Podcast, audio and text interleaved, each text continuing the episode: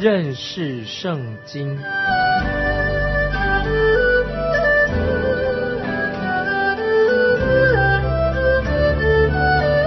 认识上帝的话，把上帝的话带到全世界。本节目是由认识圣经机构和环球广播电台联合制作，欢迎收听。亲爱的听众朋友，你好，我们又在空中见面了，欢迎你收听认识圣经这个节目，我是麦基牧师。我们在上一集里面，我们读到有关于约瑟和他们哥哥们相见了。虽然相见，但是他们还没有正式的相认，因为约瑟要试验他的哥哥们，看他们是如何对待他的弟弟卞雅敏，以及他们对他们父亲雅各的感情到底是怎么样。特别我们看见犹大，他这个兄弟犹大非常关心这位年老的父亲雅各。犹大这个时候做了他们全家的代言人。我们来看啊，《创世纪》四十四章十八节开始。十八节，四十四章，犹大哀进他说：“我主啊，求你容仆人说一句话给我主听，不要向仆人发烈怒，因为你如同法老一样。”可见约瑟在埃及的地位有多么的崇高。十九到二十八节啊，这样说：我主曾问仆人们说：“你们有父亲有兄弟没有？”我们对我主说：“我们有父亲，已经年老，还有他年老所生的一个小孩子，他哥哥死了，他母亲只撇下他一人。”他父亲疼爱他，你对仆人说：“把他带到我这里来，叫我亲眼看看他。”我们对我主说：“童子不能离开他父亲，若是离开，他父亲必死。”你对仆人说：“你们的小弟兄若不与你们同来，你们就不得再见我的面。”我们上到你仆人我们父亲那里。就把我主的话告诉了他。我们的父亲说：“你们再去给我提些粮来。”我们就说：“我们不能下去。我们的小兄弟若和我们同往，我们就可以下去。因为小兄弟若不与我们同往，必不得见那人的面。”你仆人仆人，我们父亲对我们说：“你们知道我的妻子给我。”生了两个儿子，一个离开我出去的。我说他必是被撕碎的，直到如今我也没有见他。现在你们又要把这个带去离开我，倘若他遭害，那便是你们使我白发苍苍、悲悲惨惨的下阴间去了。犹大这个时候他叙述过去。所犯的错误，所犯的罪，以及他们父亲的感受，到现在，约瑟才知道，他的老父亲也被他这些哥哥们骗了。还有雅各在神的恩典当中，已经有了进步、长进了，可是，在信心方面还不算很成熟，他心里还是依赖着这个小儿子卞雅敏。还没有全然的依靠神，好像说，万一卞雅敏出了事，等于就是要了他的命，他就会凄凄惨惨的死去。当我们啊基督徒看见我们心爱的人离世的时候，有些人会显出在那个时候对神有很奇妙的信心，但是也有一些基督徒会因为他亲人过世，精神崩溃。亲爱的听众朋友，不管你多爱你的家人。如果我们是基督徒，是神的儿女的话，我们就会知道有一天我们还会跟离世的亲人再见面，对神有信心而行的人，我们绝不会因为亲人的离世就精精神崩溃的。因此，我们认为雅各在这个时候他的信心还没有达到一个比较成熟的地步。虽然他在神的恩典当中已经有了很大的长进，但是还没有全然的啊信靠神。接着我们请看第三十节、三十一节：我父亲的命与这童子的命相连。如今我回到你仆人我父亲那里，若没有童子与我们同行，我们的父亲见没有童子，他就必死。这便是我们使你仆人，我们的父亲白发苍苍、悲悲惨惨的下阴间去了。这个时候，犹大成为了他家族的发言人、代言人。他很关心，看出他关心他的老父亲雅各，他不敢让他的父亲太伤心了。我相信他其他的弟兄们也是这样的，同样的想法。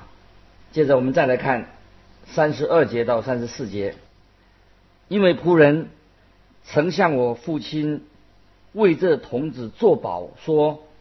我若不带他回来交给父亲，我便在父亲面前永远担罪。现在求你容仆人住下，替这童子做我主的奴仆，叫童子和他哥哥们一同上去。若童子不和我同去，我怎能上去见我父亲呢？恐怕我看见灾祸临到我父亲身上。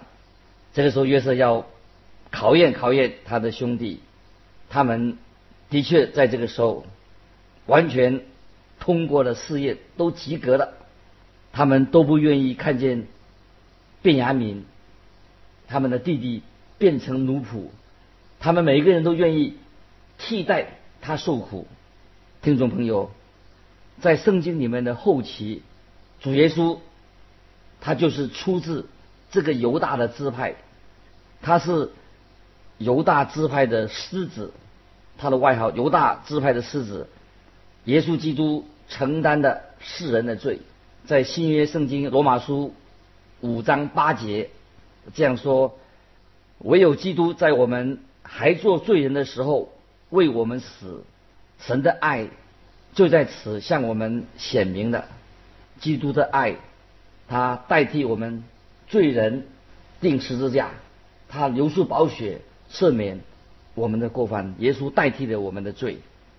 接下来我们来看创世纪第四十五章，四十五章第一节，约瑟在左右站着的人面前情不自禁，吩咐一声说：“人都要离开我出去。”约瑟和弟兄们相认的时候，并没有一个人。站在他面前，前几章的经文里面，现在继续的这样发展下去。约瑟这个时候要向他的兄弟们透露他自己的身份了。于是约瑟叫他的属下离开，把房间都净空了。第二节经文这样说，他就放声大哭。埃及人和法老家中的人。都听见了，这个时候约瑟再也忍不住的放声大哭，除了他自己以外，没有人知道他为什么哭，什么原因他们不知道，包括他的兄弟们和仆人都不知道。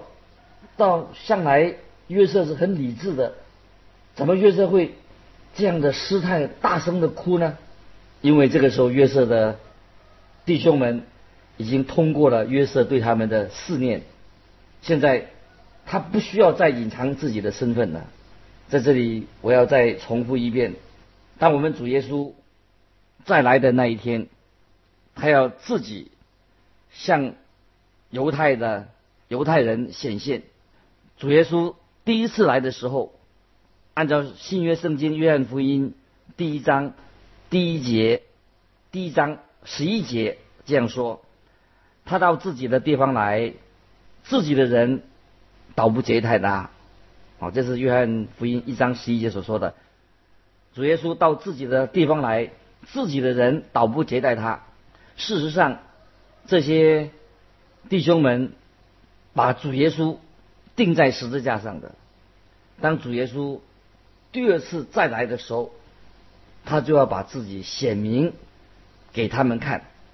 旧约圣经撒加利亚书以前也提过，撒加利亚书十三章第六节，十三章第六节这样说：必有人问他说：“你两背中间是什么伤呢？”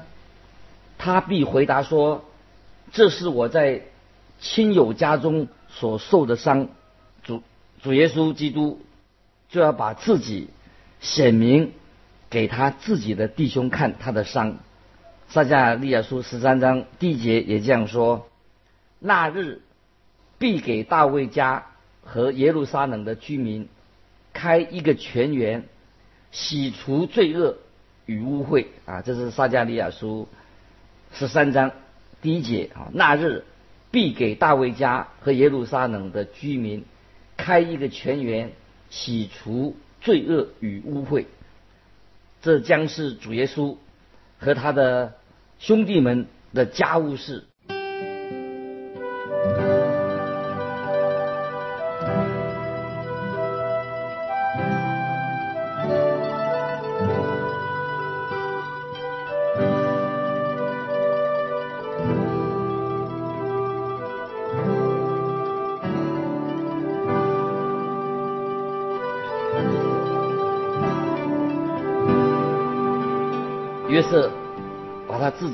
真实的身份显明给他的兄弟看，这件事情上，让我们略略的可以了解到，当耶稣基督从天上再来向世人显现的那一天，是何等奇妙的大日子。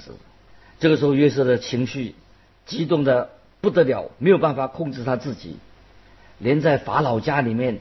都能够听到他的哭声，所有的人都不明白究竟在约瑟家里发生了什么事情。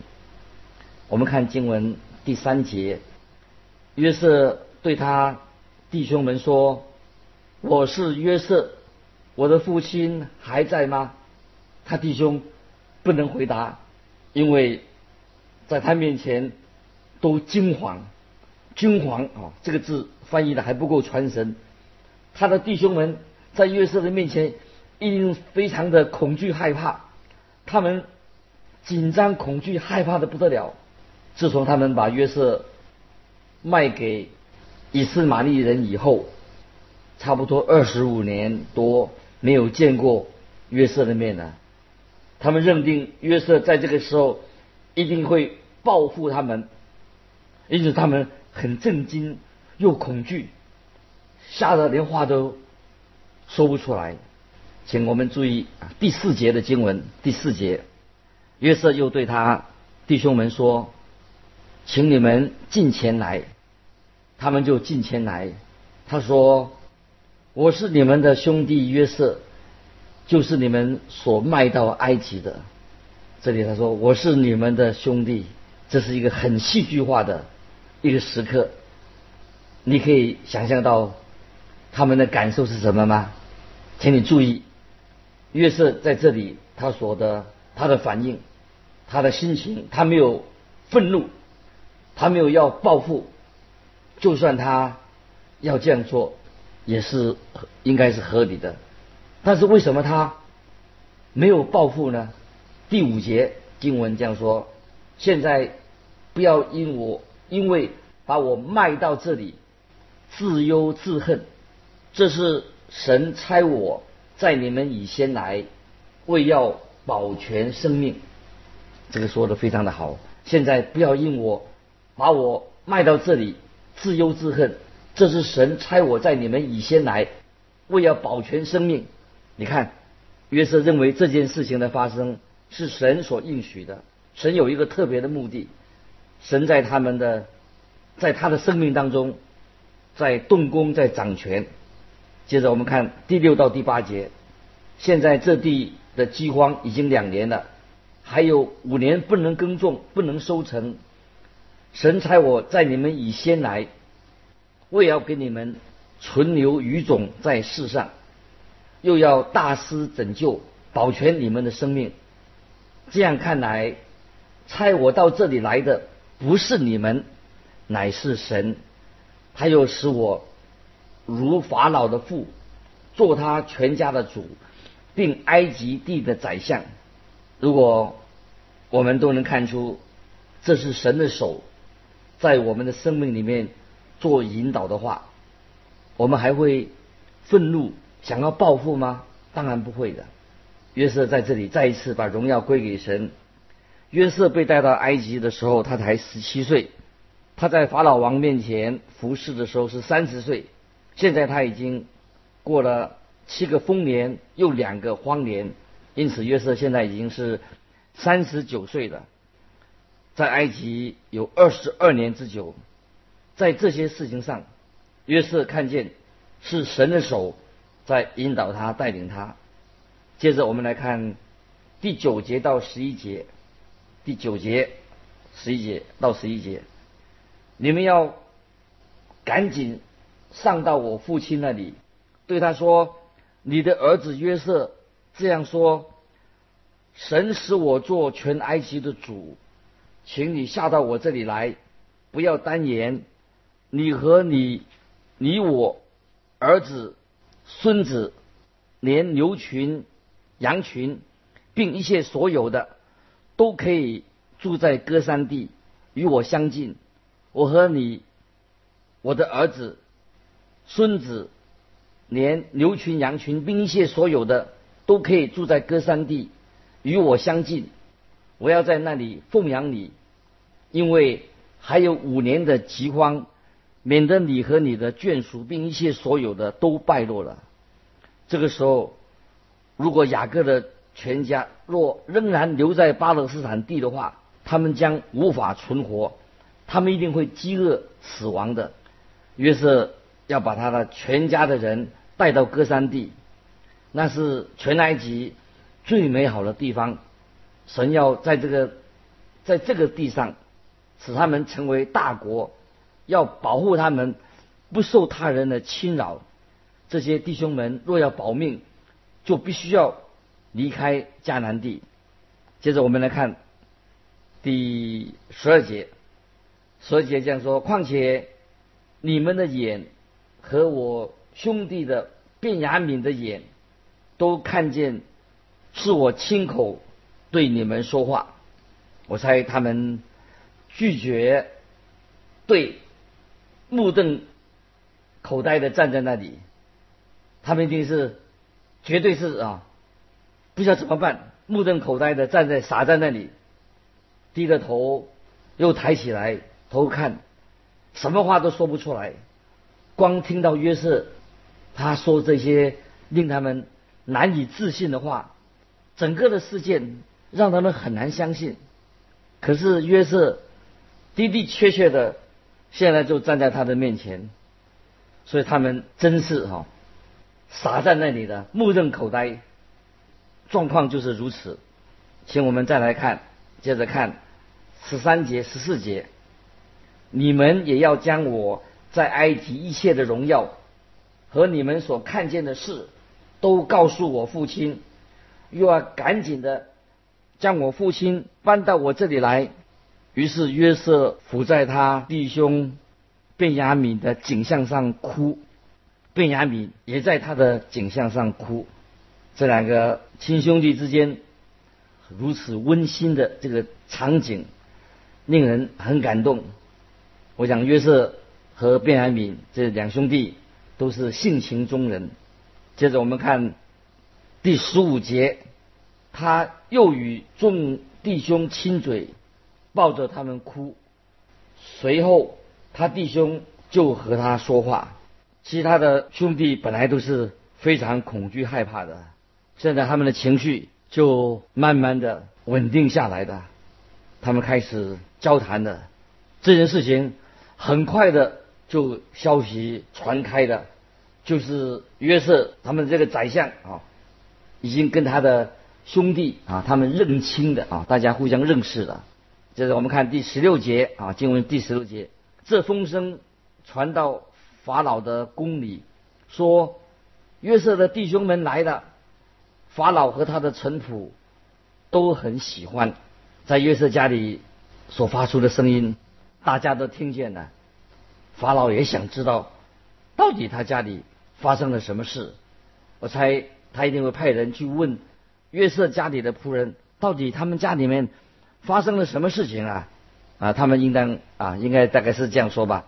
他说你知道那十一个从迦南地下来的人，他们原来是约瑟的。兄弟啊，法老听到了，当然也为他这个宰相约瑟感到到感觉到很高兴，因为兄弟可以见面了。